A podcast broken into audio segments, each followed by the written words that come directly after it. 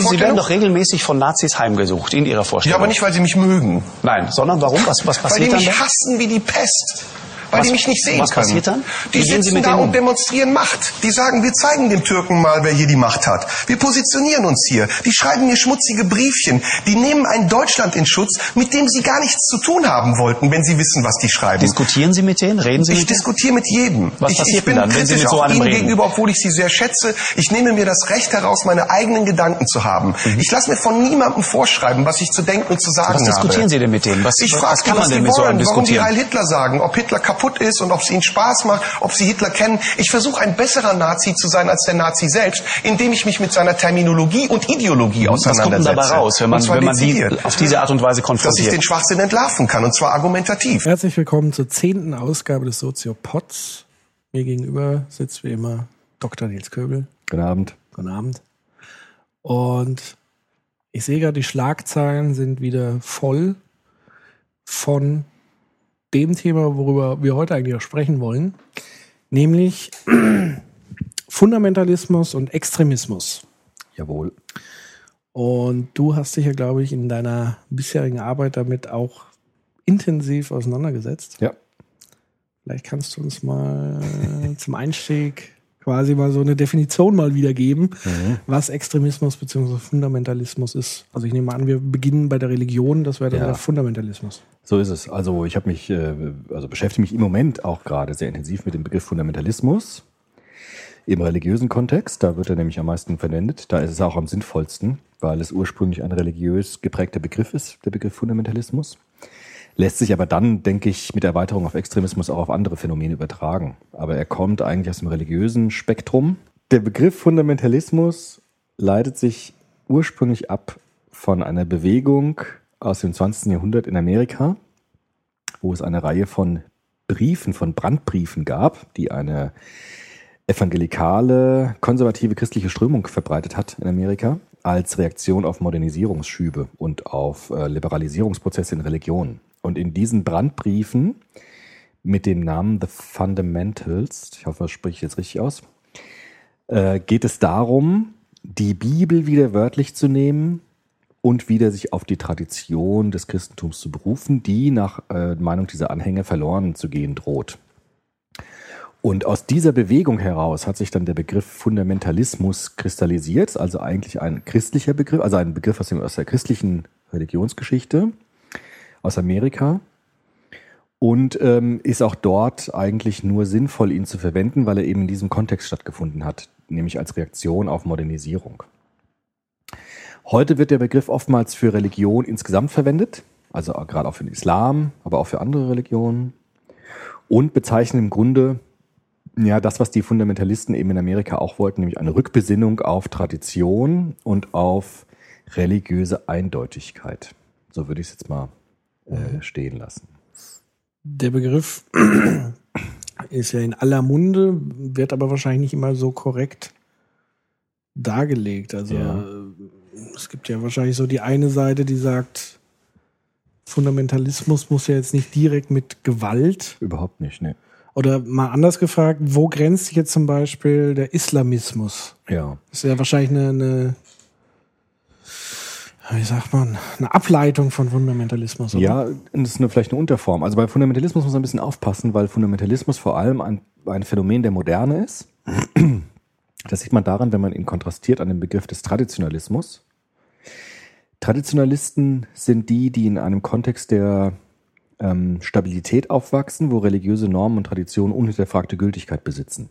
Ja, also wenn ich jetzt äh, im Mittelalter in Europa geboren bin und dort äh, Priester werde, dann bin ich eher Traditionalist, weil ich sozusagen die Werte und Normen stark mache, die in der Gesellschaft ohnehin schon allgemein gültig sind. Das wäre ein Traditionalist.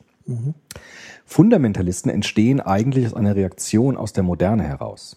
Also ich beschäftige mich viel mit so einem Religionssoziologen, der heißt Peter Berger oder Peter Berger, weil er in Amerika lange äh, jetzt auch lebt, in Boston. ist der Leiter des Instituts für Cultural Studies in Boston. Und der hat äh, sehr schön rekonstruiert, dass es mit der Moderne zu sogenannten kognitiven Kontaminationen kommt. Das ist ein bisschen komplizierter Begriff, vielleicht kann man ihn kurz erklären. Also er sagt, In traditionellen Gesellschaften sind religiöse Überzeugungen relativ unhinterfragt gültig. Ja, also im, im Mittelalter war alle christlich.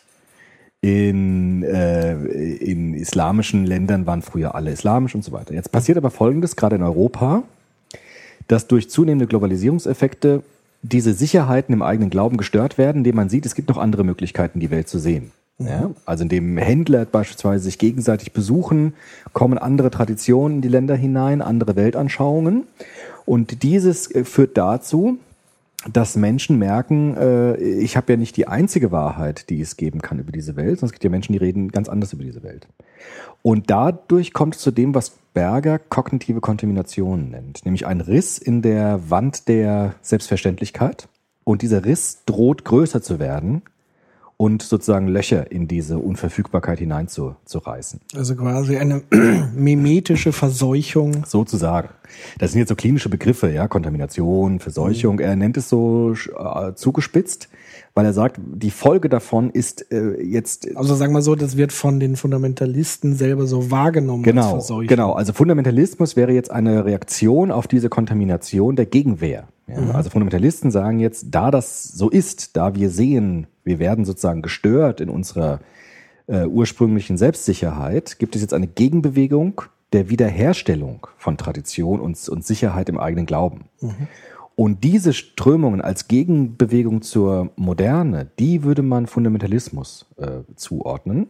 Genau wie es in Amerika ja der Fall war. Also diese Brandbriefe in Amerika im 20. Jahr, frühen 20. Jahrhundert waren ja eine Reaktion auf Modernisierungsbewegungen, also auf Liberalisierung in den Religionen und sind sozusagen so eine Art Gegen, äh, Gegenreaktion, aggressive Gegenreaktion zur Wiederbestärkung oder Wiederbelebung von alten Gewissheiten. Und die können zum Teil gewalttätig sein, müssen aber auch überhaupt nicht gewalttätig sein. Es gibt natürlich auch Fundamentalisten, die sozusagen vollkommen gewaltfrei ihre Traditionen wieder stärker äh, nach vorne bringen wollen.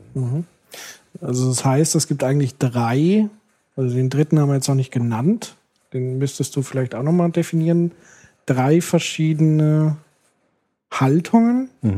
Also das eine ist die Bewahrung des Status quo, das sind die Traditionalisten, Ja. die so wollen, wie es ist und bleibt. Oder beziehungsweise Fundamentalisten, je nachdem. Die Fundamentalisten, die, äh, ja, also Fundamentalisten hätte ich jetzt eher so definiert, dass sie sozusagen in einem neuen kulturellen Zustand zurück wollen Genau. zum alten Zustand. Genau, die Und Wiederherstellung. die Traditionalisten wollen quasi das, wie es gerade ist, Ja, bewahren. So ist es, genau. Und wer sind dann die Dritten? Modernisierer oder wie? was- Genau, also gibt- gut, vielleicht- Progressive. Es gibt nochmal zweite, die Relativisten, so würde das Berger nennen. Ja. Die sagen, es ist gut, die begrüßen diese Kontamination, indem sie sagen, es ist wichtig, dass wir eine plurale Gesellschaft haben, wo es möglichst viele Weltanschauungen gibt, die nebeneinander existieren. Man könnte sagen, unsere Gesellschaft heute in Deutschland ist eine sehr plurale Gesellschaft, wo es viele Weltanschauungen gibt. Es gibt zwar von, äh, Politiker, die fordern wieder so eine Christia, christliche äh, Rhetorik, ja, aber die meisten befürworten doch den Pluralismus. Also es gibt den Pluralismus, der sagt, also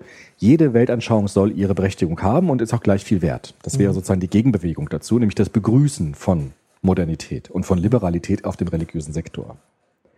Das sind Ist es wirklich nur was, was mit Modernität zu tun hat oder eher tatsächlich konzentriert auf Pluralismus? äh, eher Pluralismus, genau. Weil- ja.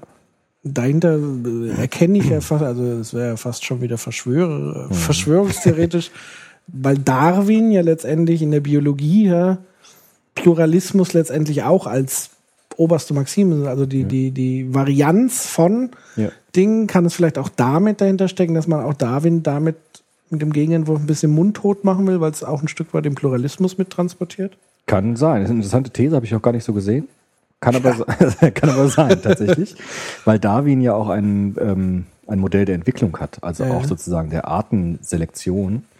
Und das natürlich äh, ist immer eine Gefahr, weil es kann ja auch die eigene Tradition treffen. Und deshalb ist natürlich der Darwinismus oder Darwin als Person, auch mit seiner Theorie, ein äh, Feindbild für Fundamentalisten. Für viele Fundamentalisten. Das kann schon so sein. Also Darwin als Ikone der Pluralistentheorie. Ja, also gut, naja, wohl, es gibt ja auch Darwinisten, Sozialdarwinisten, die dann auch äh, sehr konservativ sind. Ja, wobei die Sozialdarwinisten, muss man vielleicht auch noch dazu sagen, die interpretieren zum Teil Darwin ja falsch, Genau. wenn sie sagen, der Stärkere überlebt. Genau, das was Darwin ja nie so gesagt hat. Genau, also ähm, da gibt es auch nochmal verschiedene Lesarten von Darwin, aber eine Lesart des, Da- von Darwin wäre der Pluralismus, das würde ich so sagen, genau, ja, würde man sagen. Okay. Ähm, genau, die zweite Variante eben der Pluralismus. Und ähm, die dritte Variante ist jetzt so eine Mittelposition. Das ist zum Beispiel die Position, die heute die Kirchen einnehmen. Also die katholische Kirche, wenn ich bei dem Beispiel bleibe, weil da wird's deutlicher, die können ja qua ihres Selbstverständnisses nicht sagen, alle Religionen sind gleich viel wert, weil sie natürlich aus ihrem Selbstverständnis sagen, dass, es, dass die christliche Religion letztendlich die richtige ist. Sie sind aber so plural in, ihrer, in ihrem Verständnis, dass sie sagen, in anderen Religionen gibt es auch Wahrheiten. Ja? Also es gibt sozusagen, äh, die Wahrheit verteilt sich auf Religion, bündelt sich aber in der Religion, der Sie angehören, am stärksten. Das wäre eine Haltung, die nennt man Inklusivismus. Also meine Tradition plus den anderen Traditionen. Also quasi übersetzt, ähm,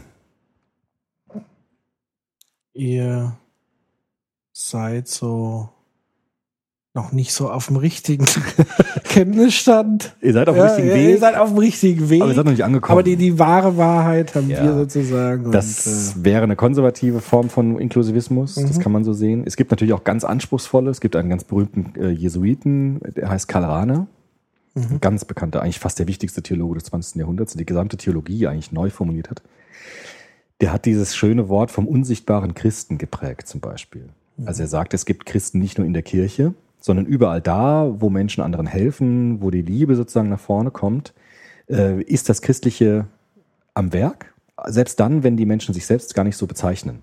Ja, es gibt zum Beispiel ein schönes Gespräch zwischen Karl Rahner und einem Buddhisten. Ich weiß jetzt nicht genau, wie der Buddhist hieß, aber die haben gesagt, also der Buddhist sagte, äh, ich sehe Sie als guten Buddhisten und Rahner sagte, ich sehe Sie als guten Christen. Ja, und beide haben sich sehr gut verstanden, weil sie sozusagen mit diesem perspektivischen Inklusivismus gut leben konnten. Also aus meiner Perspektive bist du ein guter Christ und aus der anderen Perspektive bin ich ein guter Buddhist, selbst wenn wir unterschiedliche Religionen haben. Das sind so sehr moderne, sehr, Wie hat es die katholische Kirche so im rechten Flügel gesehen? ja, unterschiedlich. Das war in der Zeit des Zweiten Vatikanischen Konzils, also in den späten 60er Jahren des 20. Jahrhunderts. Da ja, gibt es eine Erneuerungsbewegung der Kirche. Weiß man vielleicht jetzt gar nicht mehr so heutzutage. Es gab ja in den 60er Jahren so eine ganz starke progressive Strömung in der Wie katholischen kam Kirche. das?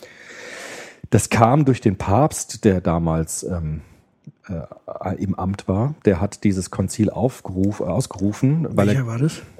das fragst du mich. Ich glaube, es war, ich glaube, es war Johannes der 23. Aber ich bin mir nicht ganz sicher. Und der hat eben schon das gesehen, was man heute auch sehr stark sieht, nämlich eine, ähm, also äh, vermehrte Kirchenaustritte, Unzufriedenheit in der Kirche, auch mit Dogmen, und hat deshalb dieses Konzil ausgerufen. Und das war so eine Zeit, also es gibt einen Religionssoziologen, der heißt José Casanova, über den habe ich viel geschrieben, der war dort Student zu der Zeit, hat gesagt, es war so ein riesiger Auf, Aufbruch in der Kirche. Da dachte man auch plötzlich über solche Dinge wie Zölibat ganz neu nach, zum Beispiel Frauenpriestertum und so weiter. Und ähm, eine bekannte Figur, die auch aus dieser Zeit heraus vorgegangen ist, ist Hans Küng zum Beispiel. Hans Küng war damals ein Kollege von Josef Ratzinger, dem heutigen Papst, und ein Konzilstheologe, also ein Theologe, der dieses Konzil maßgeblich mitgeprägt hat. Und Hans Küng hat eben sozusagen diese Konzilsideen weitergedacht, zum Teil auch ähm, in seinen Büchern konzeptuell weitergedacht. Und Ratzinger eben ist ihnen in vielen Dingen nicht gefolgt und hat den, den Kirchenverlauf sozusagen eher in, in eine etwas konservative Richtung geprägt. Konservativer als Küng das wollte. ja, also ich beschreibe es jetzt erstmal so. Aber daran sieht man, dass dieses Zweite Vatikanum, also das Zweite Vatikanische Konzil, sehr viel Aufbruchsstimmung in der Kirche äh, bewirkt hat. Ja. Die wann wieder zum Erliegen kam? Das ist schwer zu sagen. Also viele, viele sagen, äh, dass Johannes Paul II. jetzt in den äh, 80er Jahren auch ziemlich viel politisch umgesetzt hat, gerade im Kampf gegen totalitäre Systeme, Kommunismus und so weiter. Aber auf dieser Sexualmoral zum Beispiel sehr viel wieder zurückgenommen hat und sehr viel wieder Konservatives hineingegeben hat. Diese Strömung, das kann man schwer sagen. Es gibt halt ganz viele unterschiedliche Strömungen, die sich dann in der Kirche so ausgebreitet haben. Aber trotzdem würde ich sagen, zum Beispiel dieses Phänomen, dass wir heute kein Problem damit haben, dass Mädchen Ministranten werden können, zum Beispiel. Dass so Leute wie ich in der Kirche sind, die jetzt wirklich in vielen Dingen nicht katholisch denken. Das ist alles zurückzuführen auf dieses Zweite Vatikanum. Das wäre vorher undenkbar gewesen. Ja. Also vorher wären so Leute wie ich aus der Kirche ausgetreten. Heute können so Leute wie ich in der Kirche sein und trotzdem äh, modern denken und wissenschaftlich denken und so weiter. Das wäre, war vorher viel problematischer. Also es gab da eine unglaubliche Reformbewegung. Ja. Und aus dieser Reformbewegung ist eben auch diese neue, die Neuformulierung des Inklusivismus entstanden. Als man gesagt hat, es gibt eben nicht nur in unserer Religion Wahrheiten, sondern anerkannt hat, dass andere Religionen auch Schätze bergen, die fürs Christentum sehr interessant sind und auch von denen wir auch lernen können. Also so wie das Rana gesagt hat mit dem unsichtbaren Christen. Die Protestanten haben das dann auch nochmal in ihrer Konstitution weitergeführt und haben sogar davon gesprochen, dass es eine unsichtbare Kirche gibt. Also es gibt die eine Kirche, die evangelische Kirche dann, die man sehen kann. Aber überall da, wo Menschen Gutes tun und wo sie aus Nächstenliebe heraus handeln, ist auch Kirche. Nur halt unsichtbar. Das heißt, auch in anderen Traditionen können christliche Elemente auftauchen, wenn sie denn gelebt werden. Also haben sie letztendlich nur einen anderen Begriff dafür eingesetzt. Eigentlich schon. Ich würde schon sagen, dass es in dem Bereich ziemlich nah ist. Aber dieses Kirchenverständnis ist nochmal anders. Brauchen wir jetzt nicht zu vertiefen. Aber es gibt dieses, dieses, diese neuen Bewegungen seit den 60er Jahren in beiden Lagern. Sozusagen ein Aufbrechen aus dem Exklusivismus heraus in so einen Inklusivismus hinein. Genau, das wären so die drei Positionen. Also Fundamentalismus, könnte auch sagen, ähm, die Wiederbelebung der Tradition, dann Relativismus, das Zulassen der Pluralität und eben Inklusivismus, die Anerkennung von beidem sozusagen, die Zwischenposition, die Position der Mitte. Berger nennt es auch so, explizit eine, eine Position der Mitte zwischen diesen beiden Extremen. Dann bleiben wir doch gerade mal bei der katholischen Kirche. Ja. Ähm, ich habe vor kurzem deine Doktorarbeit in den Ja. Händen gehalten Ja. mit einem Vorwort von einem Doktorvater Michael Brumlik, Ja. der, glaube ich, einstieg mit den Worten, der 11. September führt zu einer Zunahme, wie hat er das formuliert? Helf mir gerade mal.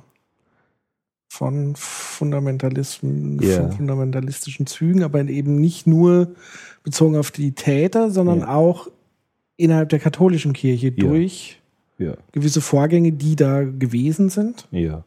Also der 11. September Also so als Marker jetzt als nicht. Marke war ja so ein ganz einschneidendes Erlebnis, weil dort Religion und äh, bestimmte Formen von Religiosität ganz stark ins Bewusstsein gelangt sind, nämlich Fundamentalismus auf die in der extremsten Weise, nämlich gewalttätiger Fundamentalismus.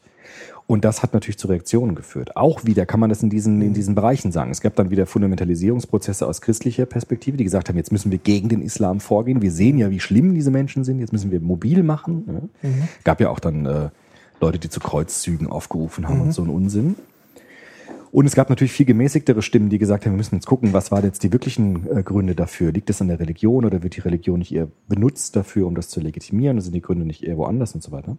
Aber das Thema Religion, das habe ich auch in meiner Arbeit geschrieben, ist sozusagen durch den 11. September in sehr ungünstiger Weise wieder auf den Schirm gekommen. Und zwar sehr stark. Man dachte halt in den 80er Jahren bis in die 90er hinein, auch als ich noch studiert habe, als ich Soziologie in Frankfurt studiert habe, hatte man die sogenannte Säkularisierungsthese noch sehr stark. Also da hieß es, mit zunehmender Modernisierung von Gesellschaften werden Religionen immer schwächer, bis sie irgendwann vielleicht aussterben sogar. Ja, oder man dachte zumindest, dass Religionen dann noch von wenigen Menschen gelebt werden, so Inseln gibt's dann vielleicht, aber die breite öffentliche äh, De- Debatte und der öffentliche Diskurs ist säkular geprägt. So dachte man, dass sich Gesellschaft entwickeln würde. Und das sieht man heute, dass das falsch war. Also Säkularisierungsthese ist eine überholte These, weil Religion eben nicht einfach nur mit Zunahme der Modernisierung abnimmt. Ja. Oder es gibt ja mittlerweile auch andere Thesen, die beispielsweise die damaligen Ideologien, die ja Kirche und Religion bewusst außen vor gelassen haben, ja, mal die beiden Extremen Kapitalismus, Kommunismus, ähm, dass die sozusagen als Ersatzreligionen fungiert haben. Ja. Also sowohl der Kapitalismus wie auch der Kommunismus Genau. die zwar Kirche und Religion explizit ausgeklammert haben, aber sich eigentlich trotzdem Mechanismen der Kirche bedient haben. Also Ja. die Jugendweihe Ja. als Ritual.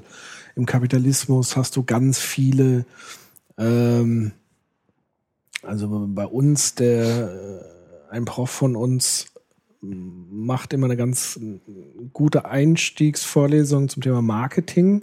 Der geht nämlich mit den Studierenden in äh, ein Shopping Mall und erklärt sozusagen die Architektur dieser Mall, die erinnert an eine Kathedrale äh, und äh, Dinge wie beispielsweise mh, wenn du in, in der Markentheorie bist, ähm, dass du, wenn du zum Beispiel Coca-Cola trinkst, dass du dir das äh, einverleibst Ja. sozusagen. Also ähnlich wie, wie wenn ich eine Hostie zu mir nehme und so weiter.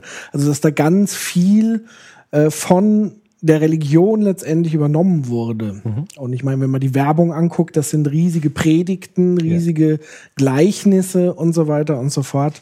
Also wäre sozusagen ein Trugschluss zu sagen, die Modernität hat in dem Falle tatsächlich stattgefunden in Form einer vernünftigen Aufklärung. Das ist scheinbar so nie, äh, hat scheinbar so nie stattgefunden, sondern es hat sich einfach verschoben. Das stimmt auch. Das ist auf jeden Fall so. Also Religionssoziologen sprechen immer, ich tue das auch, über die Frage, was ist dem Menschen heilig? Also Religion hat immer mit dem Heiligen zu tun, dem Sakralen.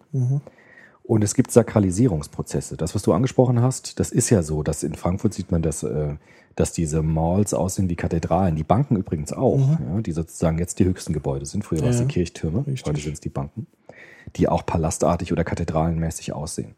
Das heißt, es gibt eine Verschiebung des Sakralen auf andere Bezugssysteme, auf säkulare Bezugssysteme, zum Beispiel Markt, oder auf politische Ideologien, Kommunismus oder auch andere politische Ideologien, die versuchen, das Heilige sozusagen aus einer Religion abzuziehen und auf andere Bereiche zu verlagern.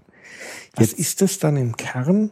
Ist das Also es gibt äh, Religionssoziologen, Thomas Luckmann zum Beispiel wäre so einer, der sagt, es gibt eine unsichtbare Religiosität. Der würde das auch genauso benennen. Der würde sagen, es gibt Religiosität, kann man nicht abschaffen, aber sie wird unsichtbar. Also sie versteckt sich hinter anderen Fassaden, ist aber sozusagen von der Energie her äh, genauso wirksam wie vorher in den Kirchen oder in anderen religiösen Institutionen. aber so ganz also wenn man es noch tiefer gräbt und dann auf den höchsten Abstraktionsgrad, dann sind wir wahrscheinlich wieder bei Luhmann. Ist es nicht sowas wie der Wunsch nach einer Simplifizierung der Komplexität letztendlich? Also einfache Antworten auf komplizierte Fragen zu finden, die wir so schnell nicht beantworten, oder?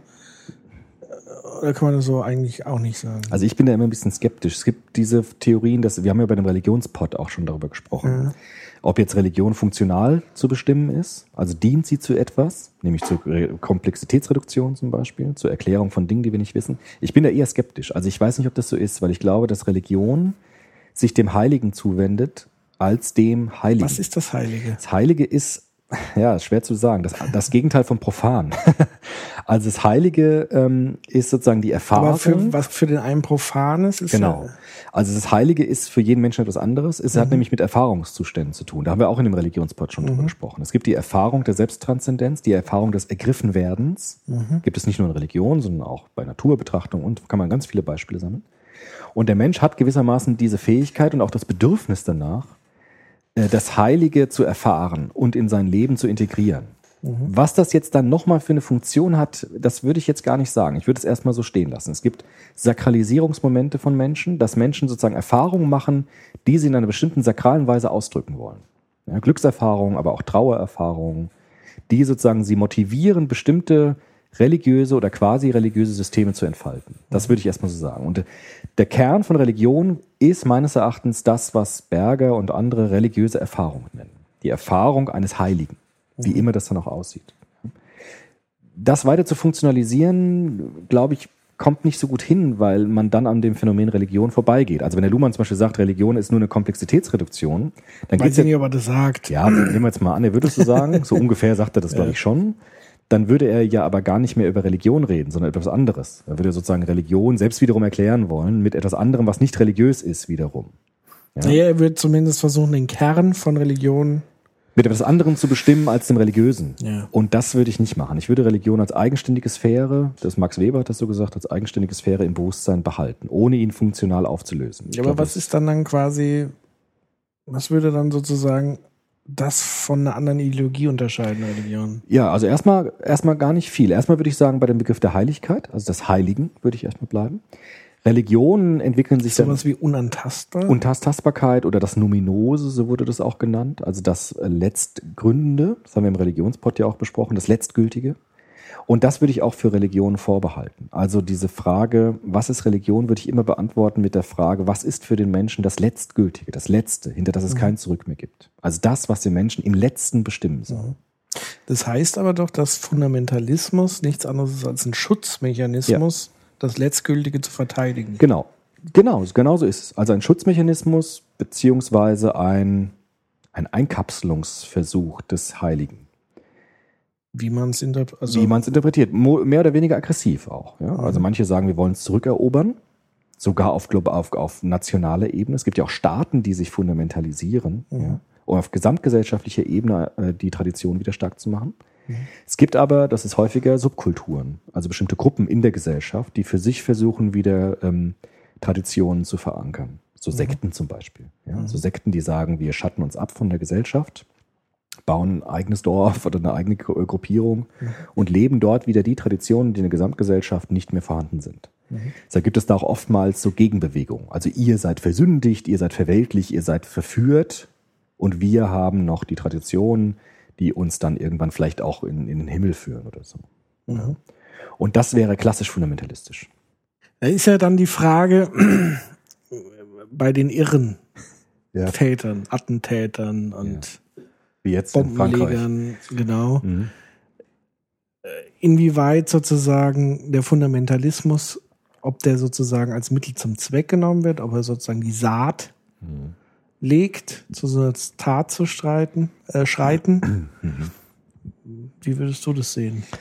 Naja, schwierig. Also ich glaube, das muss man bei jedem Einzelfall dann immer angucken. Ich glaube halt, dass der Fundamentalismus in seinen extremen Formen irre anzieht.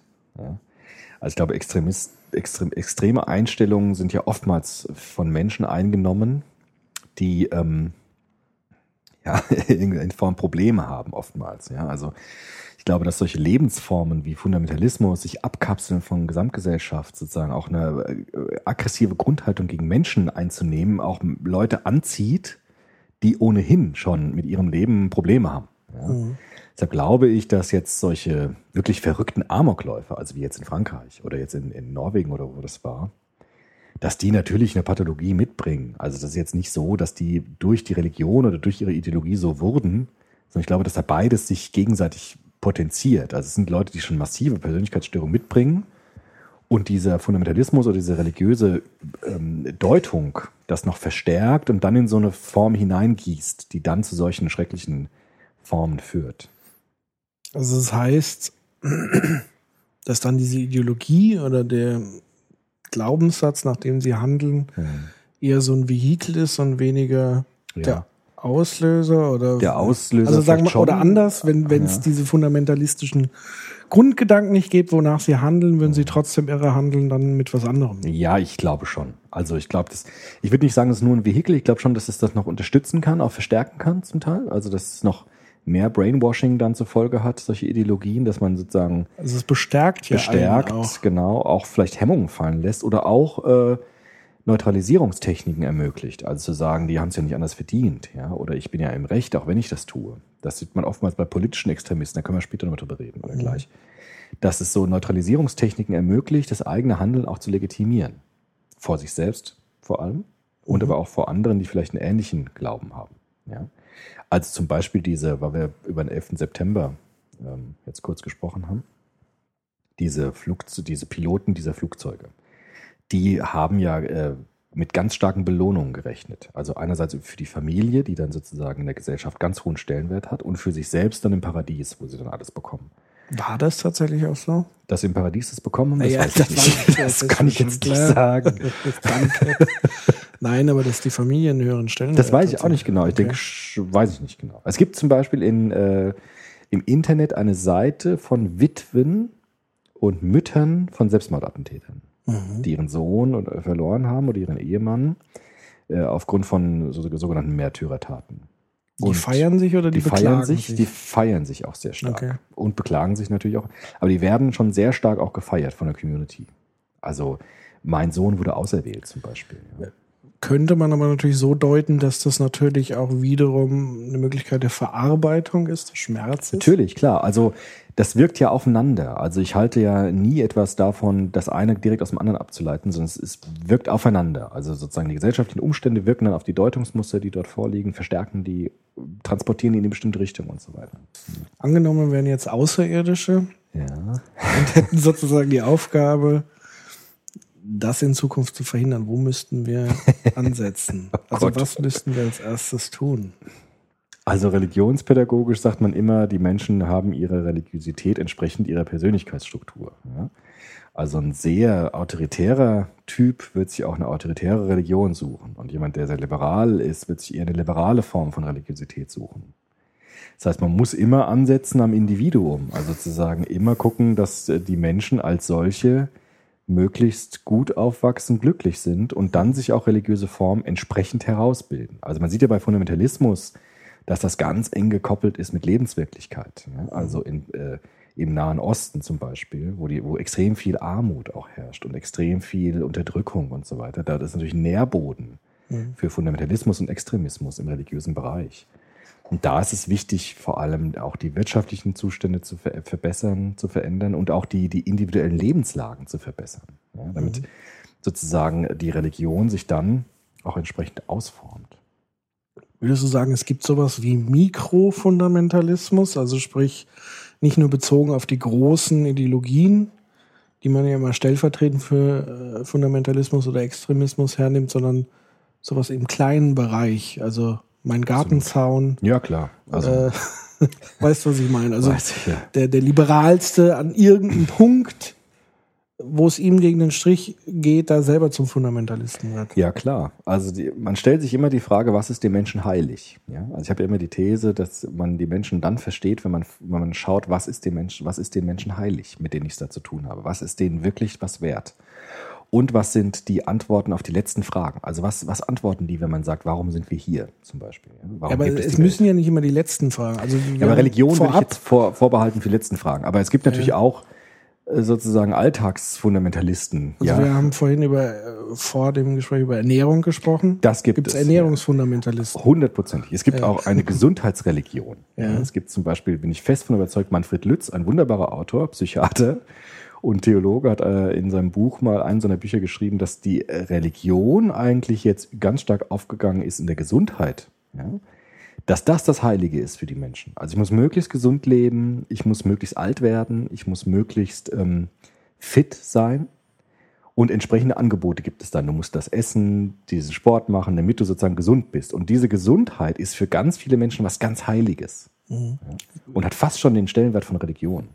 Mache man sich das äh, klar, der Begriff der Sünde gibt es vor allem beim Essen. Ich habe heute wieder gesündigt. Ja? Und die Schokolade ist ja meine Sünde und so weiter. Das heißt, die Gesundheit und die Ernährung hat fast schon den Stellenwert von Religion. Das würde ich äh, mit Manfred Lütz sofort sagen. Gibt es dann sowas wie Ich-Religion? Also dass man So. letztendlich alles auf einen selbst Ja. zurückführt und dass Klar. die, ich sag mal, kirchliche Religion eher der Versuch ist, das zu bündeln?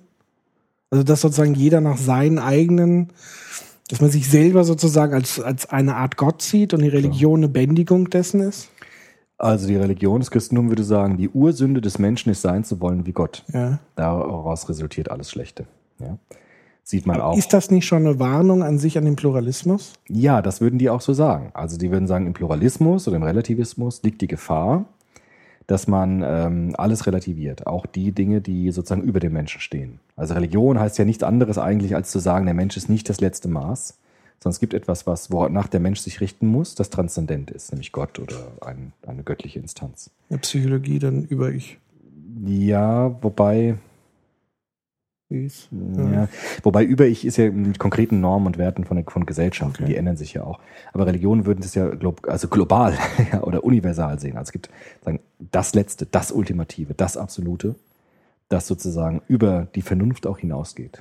Ja, Religionen sagen, es gibt mehr als die Vernunft. Es gibt auch mehr als die Autonomie des Menschen. Ja. Und ein Problem ist, wenn der Mensch sich selbst absolut setzt. Und Warum? ja, weil,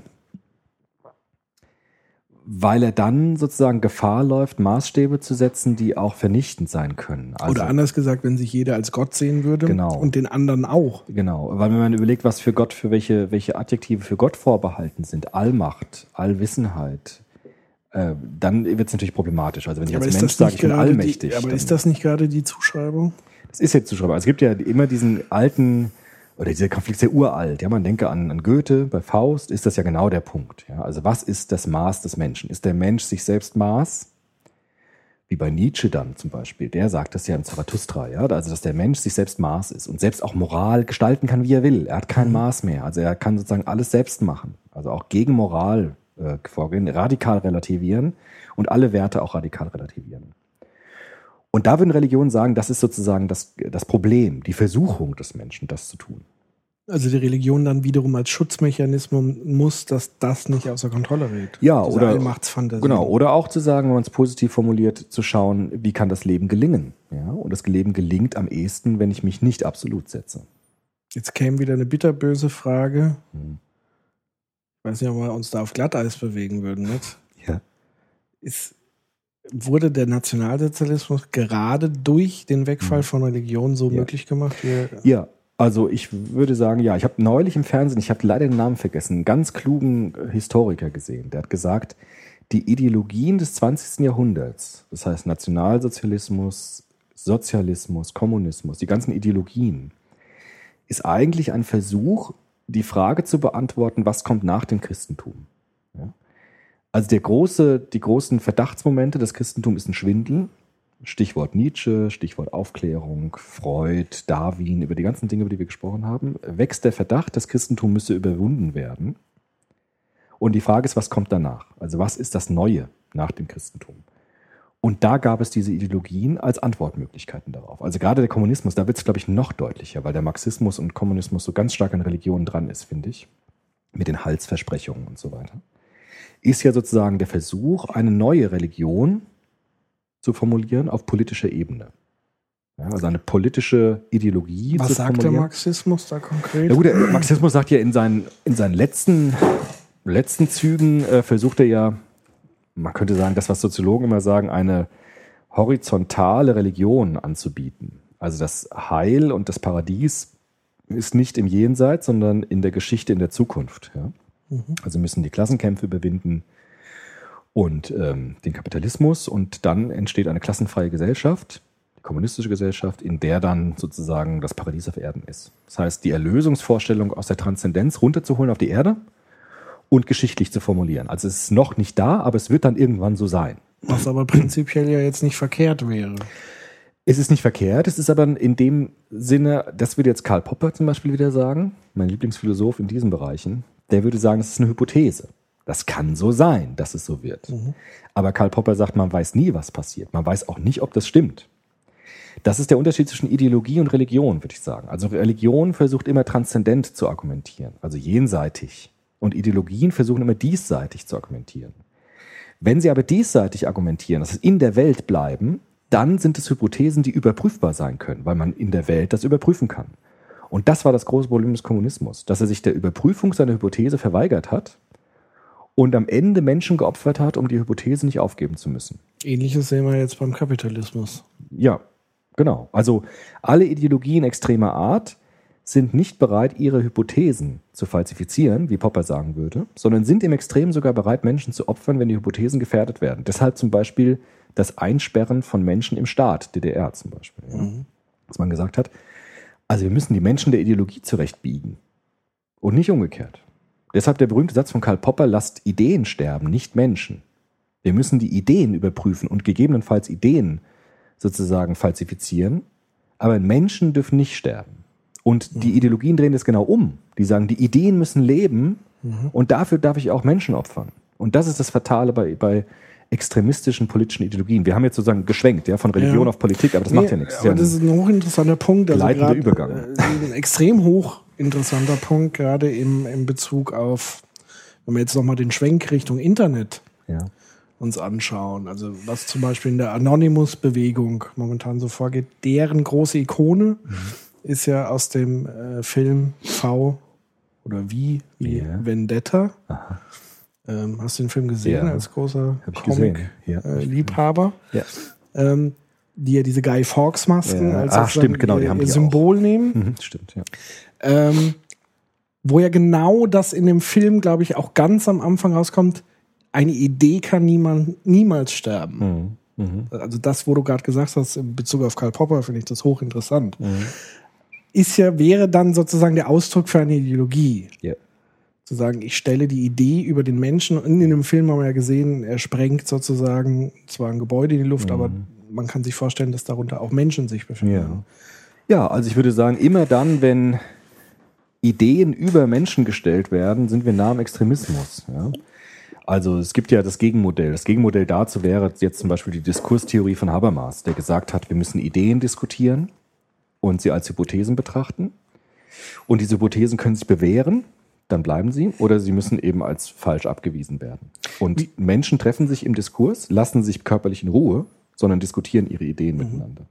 Jetzt gibt's ja was ganz Raffiniertes, nämlich, wenn wir sozusagen da bei diesen revolutionären Kräften sind, so die Widerstand denken, zu sagen, man muss sozusagen kleine Opfer in Kauf nehmen, um die größeren Opfer Genau. zu bekämpfen. Das ist das, was Lenin immer gesagt hat. Er hat gesagt, wir haben die Wahrheit, deshalb ist uns alles erlaubt. Das wäre jetzt das Gleiche, nur extrem gesehen. Ja. Mhm. Er sagt, wir müssen, so leid es uns tut, müssen wir halt die Konterrevolutionäre umbringen. Aber am Ende wird's dann gut.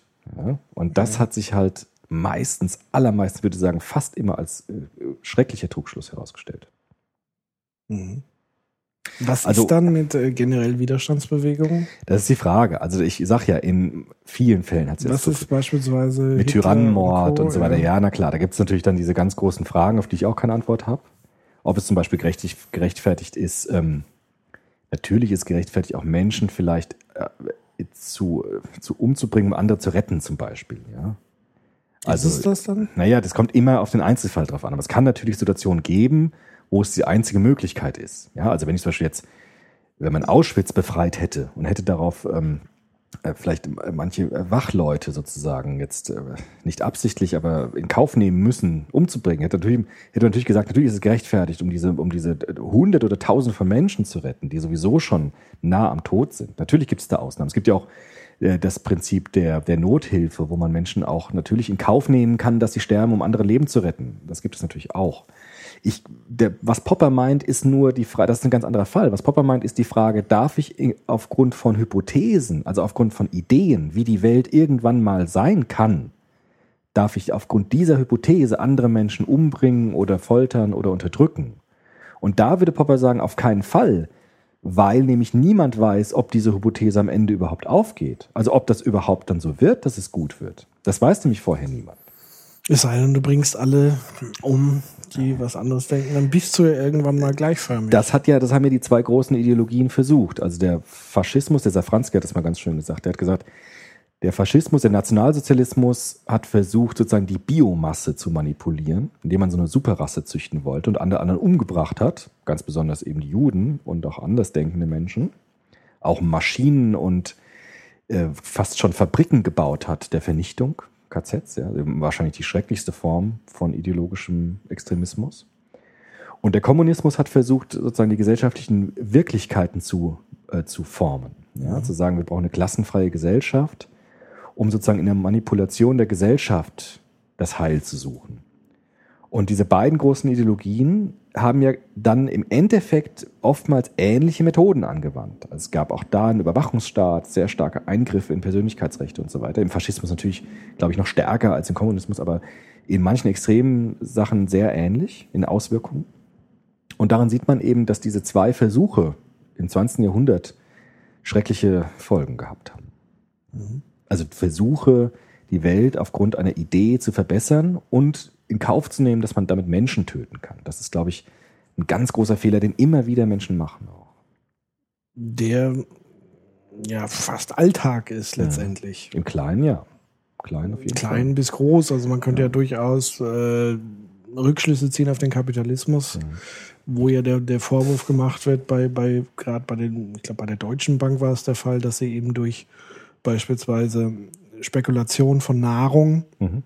ganz bewusst sozusagen Todesopfer. In Kauf nehmen. in Kauf nehmen, indem sie sozusagen die Preise für Nahrung so in die Höhe treiben, äh, dass Leute dadurch verhungern.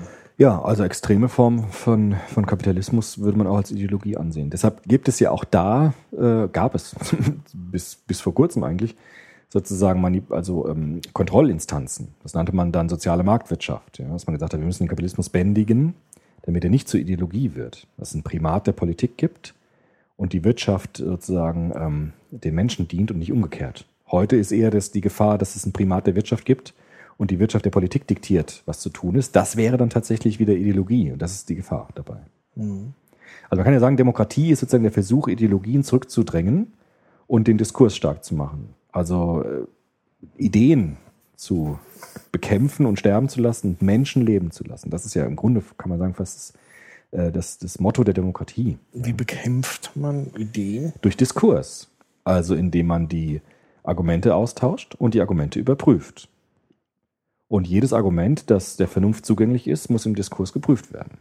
Und in der Lebenswirklichkeit sich bewähren oder eben sich nicht bewähren. Aber der Diskurs ist ja nie beendet. Nie beendet, nee. Weil eben man ja die absolute Wahrheit nie findet, aber man kann unter Ausschlusskriterien sagen, was nicht funktioniert. Aber einer muss es ja entscheiden letztendlich, was nicht funktioniert. Ja, es entscheidet das bessere Argument. Also sagen wir, mal, ich habe so manchmal das Gefühl, jede Dummheit wird jedes Jahr neu begangen, Ja, obwohl das lang, längst geklärt ist. das stimmt. Aber das ist wohl wahr. Aber ähm, ja, da würde man sagen, muss man wieder äh, diskutieren und die Argumente sozusagen so äh, stark bringen, dass am Ende die Vernunft äh, obsiegt. Das ist das Ideal, dass es nicht immer klappt. Schenk mir doch mal ein bisschen Optimismus. Hat sich das im Laufe der letzten 2000 Jahre in in irgendeine Richtung bewegt, wo man sagen kann, ja, es geht aufwärts. Es geht aufwärts. Also ich bin ja immer skeptisch gegen solche Philosophien, die so eine geradliniges Fortschrittsdenken Das ist ja postulieren. natürlich die, die, die Das gibt's nicht. Ja. Aber das ist ja äh, sozusagen die das Sehnen nach Das- Simplizität. Genau, das ist das Sehen danach. Es gab ja auch Philosophien, die das gesagt haben. Marxismus ganz stark übrigens. Marxismus war eine ganz starke Fortschrittsideologie, zu sagen, es gibt bestimmte Stufen der gesellschaftlichen Wirklichkeit. Es gab die Sklavenhaltergesellschaft, Feudalgesellschaft, Kapitalismus und dann Revolution, Kommunismus. Das war so eine richtige Stufentheorie der Gesellschaft. Hat sich nicht so bestätigt. Es war eine Hypothese, die einfach falsch war. Die äh, ist nicht, also ist nicht, äh, hat sich nicht bewährt. Das verstehen auch Kommunisten bis heute nicht, aber das ist das Problem, ja, dass manche Menschen auch nicht zugänglich sind für rationale Argumente, sondern ihren Ideen festkleben und sozusagen äh, aus dem Diskurs aussteigen. Das ist das Problem dabei. Gut, egal. Äh, Ich glaube nicht, dass es diese linearen Fortschritte gibt. Ich glaube, dass es aber Fortschritte gibt in bestimmten Bereichen. Ich würde ja immer sagen, mit Soziologen zusammen, dass, die, dass der Siegeszug der Menschenrechte zum Beispiel, also der, dass es wirklich äh, gelungen ist, in einer einigermaßen globalen Perspektive bestimmte Grundrechte so stark zu verankern in den Vorstellungen und Praktiken von Menschen, dass sie relativ, relativ sicher gelten. Das ist, finde ich, schon ein Fortschritt. Also, das ist eine Verfassung, wie die unsere anfängt, mit so einem Satz, die Würde des Menschen ist unantastbar. Das ist, glaube ich, etwas, das äh, man schon nicht als Fortschritt, aber doch als Prozess sehen kann, der positiv ist. Mhm. Und ich würde bei, an diesem Beispiel der Menschenrechte, ich glaube, dass da wird es vielleicht deutlich, dass es da schon auch Hoffnungsschimmer gibt, dass es bestimmte Diskurse gibt, die sich durchsetzen, weil sie argumentativ einfach besser sind. Mhm.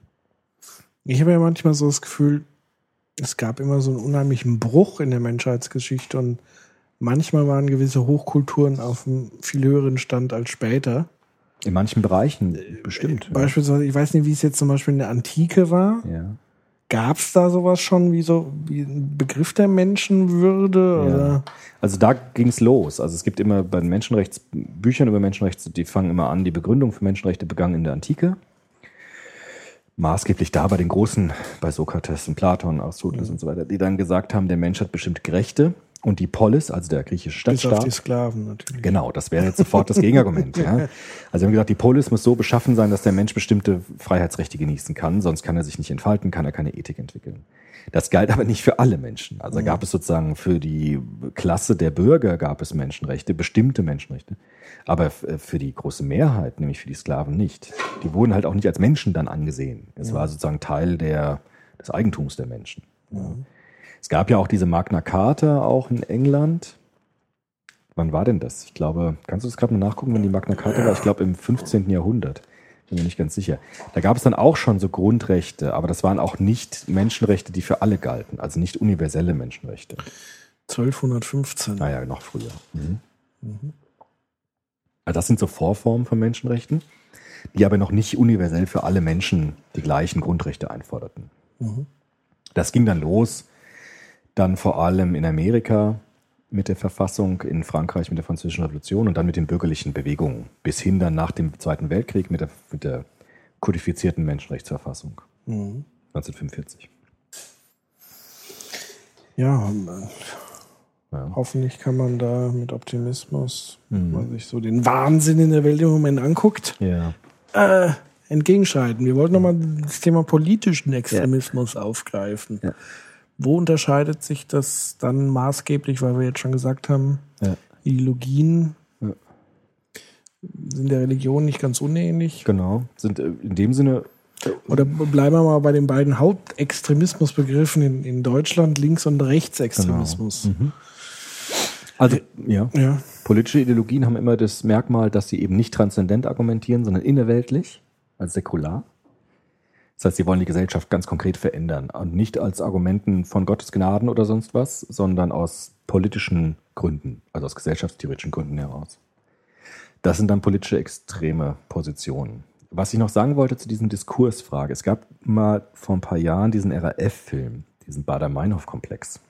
Hast du den gesehen zufällig? Ja, aber ist schon lange her. Schon lange her, das war glaube ich vor zehn Jahren oder so lief der oder vor sechs Jahren oder so, ich weiß nicht. mehr.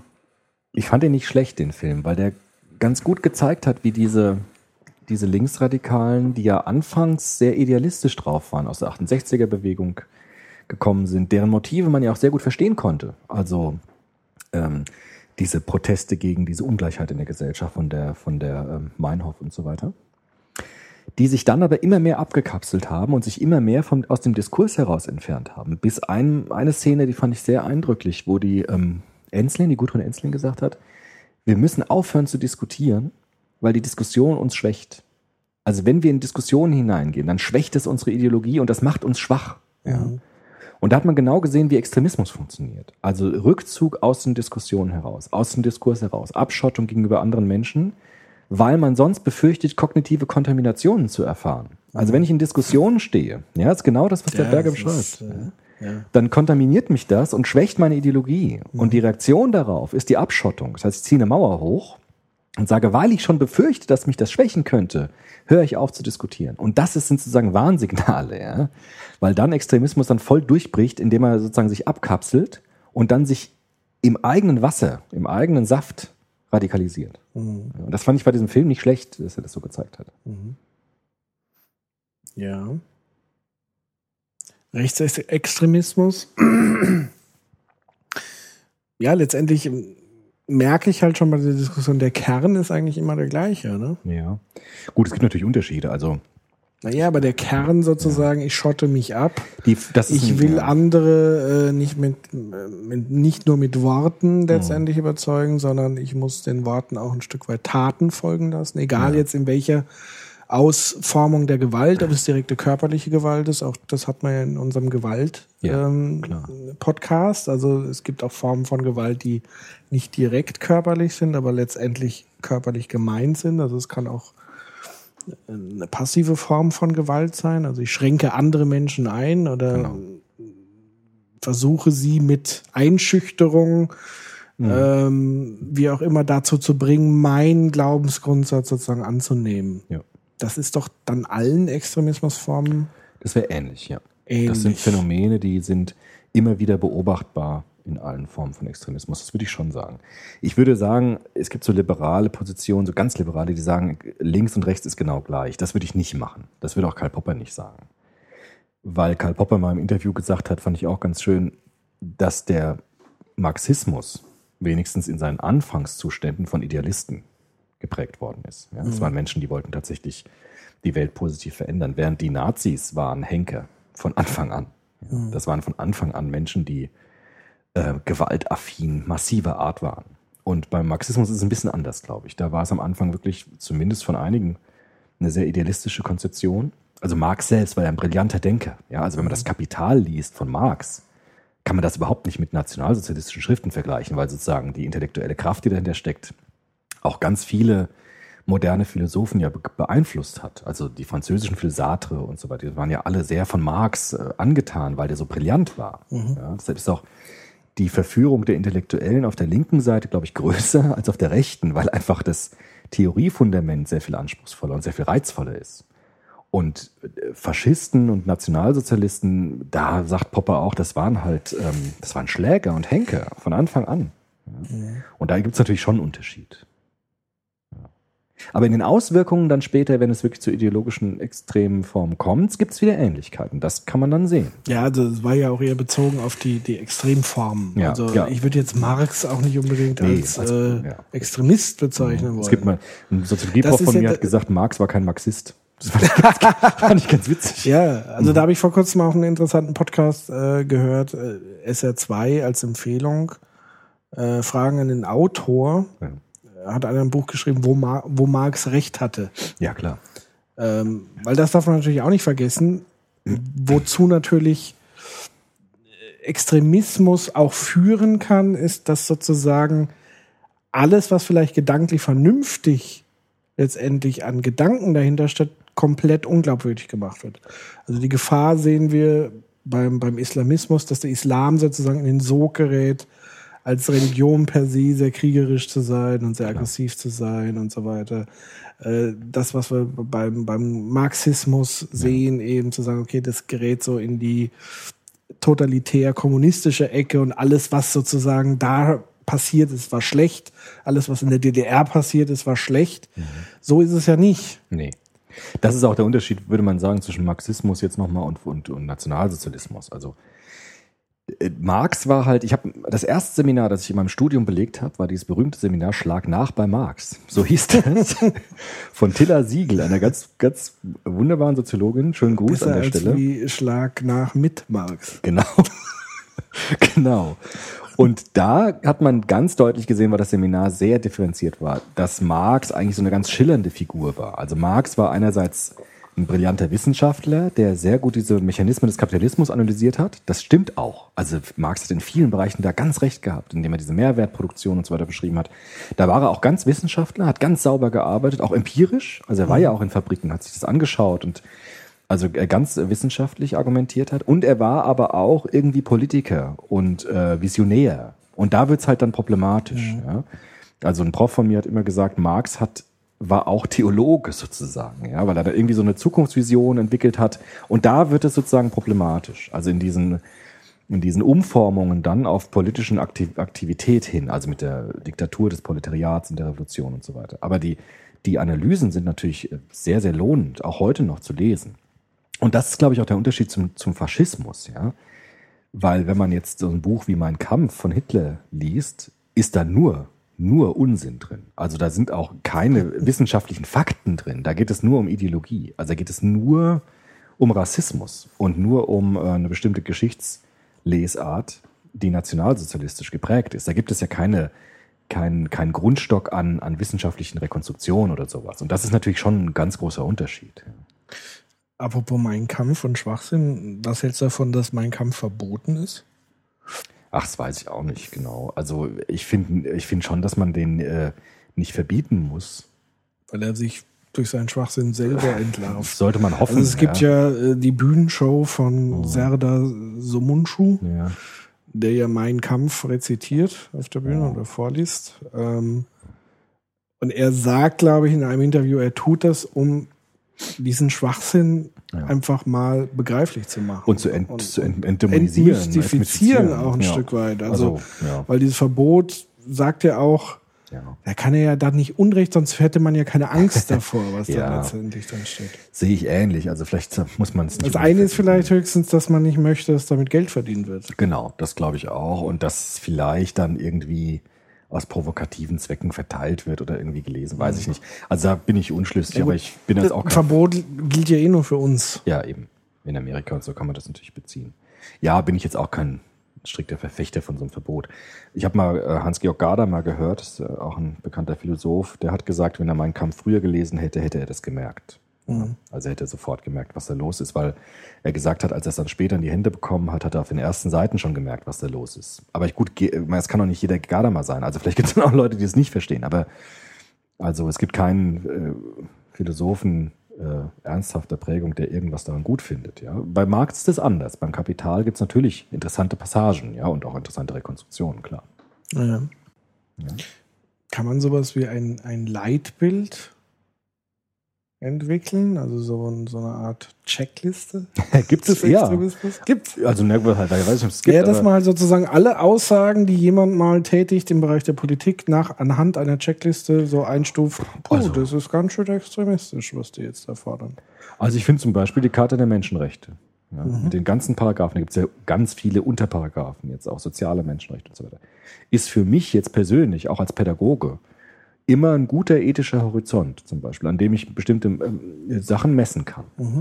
Also äh, Michael Brumlik, bei dem ich studiert habe, der sagt ja auch immer, welche ethischen äh, Horizonte stehen uns denn in der Neuzeit überhaupt zur Verfügung. Ja, Religion kann es nicht mehr sein, weil wir plural sind in der Gesellschaft. Und da sch- schlägt er auch vor, die Menschenrechte sind nicht schlecht, ja, weil sozusagen die Charta der Menschenrechte bestimmte Grundrechte verankert, die als ethischer Horizont zur Beurteilung von politischen Maßnahmen gelten können. Und das würde ich für mich auch in Anspruch nehmen. Also zu sagen, die, die Menschenrechte sind sozusagen das, wo, woran sich äh, politische Maßnahmen und politische Institutionen messen lassen müssen. Heißt aber eigentlich, wir brauchen sowas wie eine passende Kirche dafür. Ja gut, Menschenrechte sind ja nicht in der Religion eingebunden. Naja, aber wenn man jetzt sozusagen überträgt, was Erfolg hatte, also bei Ideologien, dann hat das ja alles sozusagen, die, also man muss die Menschenrechte vielleicht sakraler machen. Ja, noch sakraler machen, als sie sind. Das würde ich auch sagen. Sie müssen institutionalisiert werden. Sind sie zum Teil ja schon. Also aber das macht sie ja noch nicht sakral. Ja, sie müssen sakral werden durch, genau, durch, äh, auf, dem, auf der Ebene des Individuums müssen sie sakral werden. Also sagen wir so, die zehn Ja. Gebote sind ja ein Stück Ja. weit, Ja, ist richtig, vollkommen richtig. Also sakraler ist genau der richtige Ja. Begriff. Also sie müssen sakral werden. In den eigenen Werterfahrungen, also in den individuellen Erfahrungen der Menschen müssen sie sakral werden. In den Praktiken, in den sie sozialen müssen Praktiken. vielleicht auch zelebriert werden, anders zelebriert werden. Es muss, Ja. ich weiß nicht, gibt es sowas wie einen Feiertag? Ja, soll es vielleicht geben, warum nicht? Ja, ja, aber das wäre ja eine Maßnahme. Das wäre eine. Maßnahme. Äh, Was wichtiger ist, finde ich, sind ähm, Geschichten zu erzählen, wo Menschenrechte missachtet worden sind. Also Zeitzeugenprogramme zum Beispiel, Gedenkstätten und so weiter. Das ist immer wichtig, dass man sozusagen die Geschichten wach hält, aus denen die Menschenrechte entstanden sind. Also vor allem Gewalterfahrungen. Ja. Deshalb ist auch diese, diese, diese unsägliche Sch- Schlussstrichdebatte so falsch. Ja, dass man sagt, also wir haben jetzt so lange über den Faschismus gesprochen, darüber müssen wir jetzt nicht mehr reden. Das ist gerade falsch, weil durch diese Erfahrung des Unrechts die Menschenrechte zur Geltung kommen können. Ja, weil sozusagen diese Erzählungen über die Unrechtserfahrungen eigentlich die Begründungen dafür liefern, warum es wichtig ist, Menschenrechte zu etablieren. Deshalb muss man vor allem den Opfern zuhören, die keine Menschenrechte erfahren haben. Ja, stimme ich auf jeden Fall zu. Aber ich bin ja auch ein großer Freund des, des Storytellings. Das Ja. ist ja auch ein großes Element der Religion. Genau. Ja.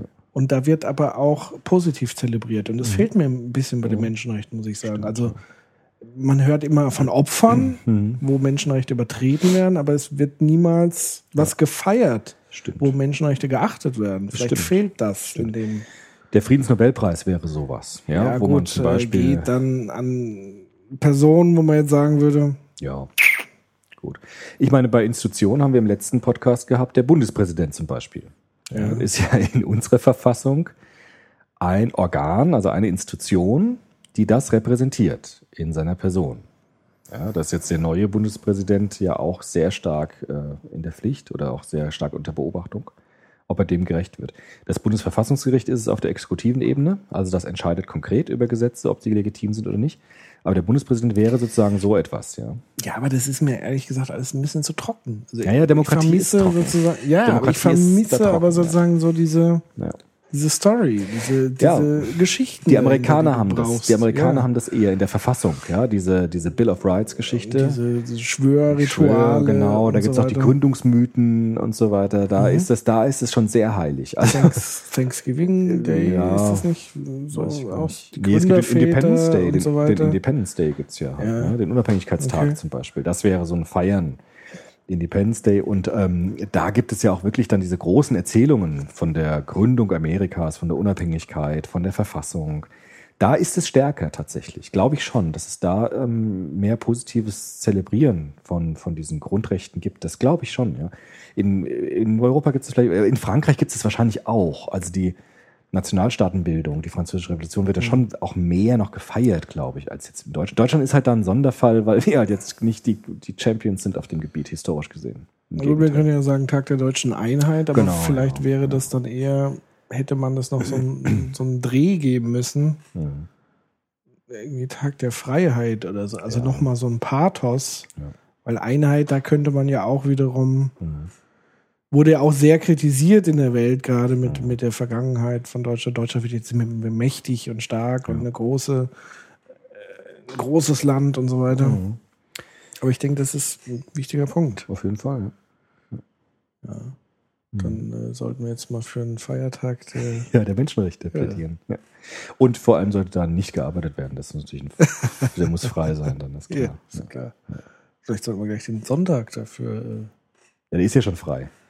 Ja, ja, Ja, vielleicht- dann nehmen wir den Samstag noch Ja, dazu. genau. Finde ich gut. Oder Freitag. den Montag, Montag, der ist so eklig. Ja, ja finde ich auch. Also, Ja. Montag wird der Tag der Menschenrechte und äh, ist frei ab sofort. Ja, man darf auch arbeiten, man muss aber nicht so. Na ungefähr. gut, das bringt ja nichts. Dann ja, arbeiten ja, gut, wieder. das wäre ja auch nochmal ein Thema. Das wäre dann wahrscheinlich Max Weber etc. pp. Die Arbeit Mhm. und äh, Das machen wir nächstes Mal. Die das Arbeit, Glück der Arbeit. Glück der Arbeit und der Kapitalismus. Wie Ja. ist der entstanden? Das ist dann Genau. das ist die Und Frage wo bei Max Weber. wird Arbeit Stress und wo wird Arbeit Vollkommenheit? Genau. Das nehmen wir uns dann tatsächlich für, fürs nächste Mal vor. So ist es. Äh, ich danke dir.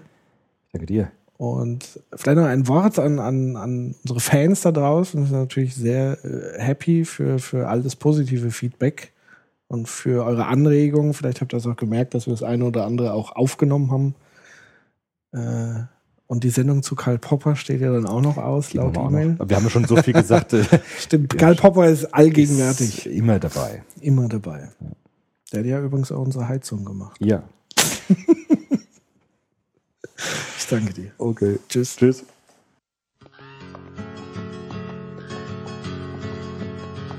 Come gather children, it's high time he learns about a hero named Homer and a devil named Burns. We'll march till we drop the girls and the fellas. We'll fight till the death or else fold like umbrellas. So we'll march day and night by the big cooling tower. They plant, but we have the power.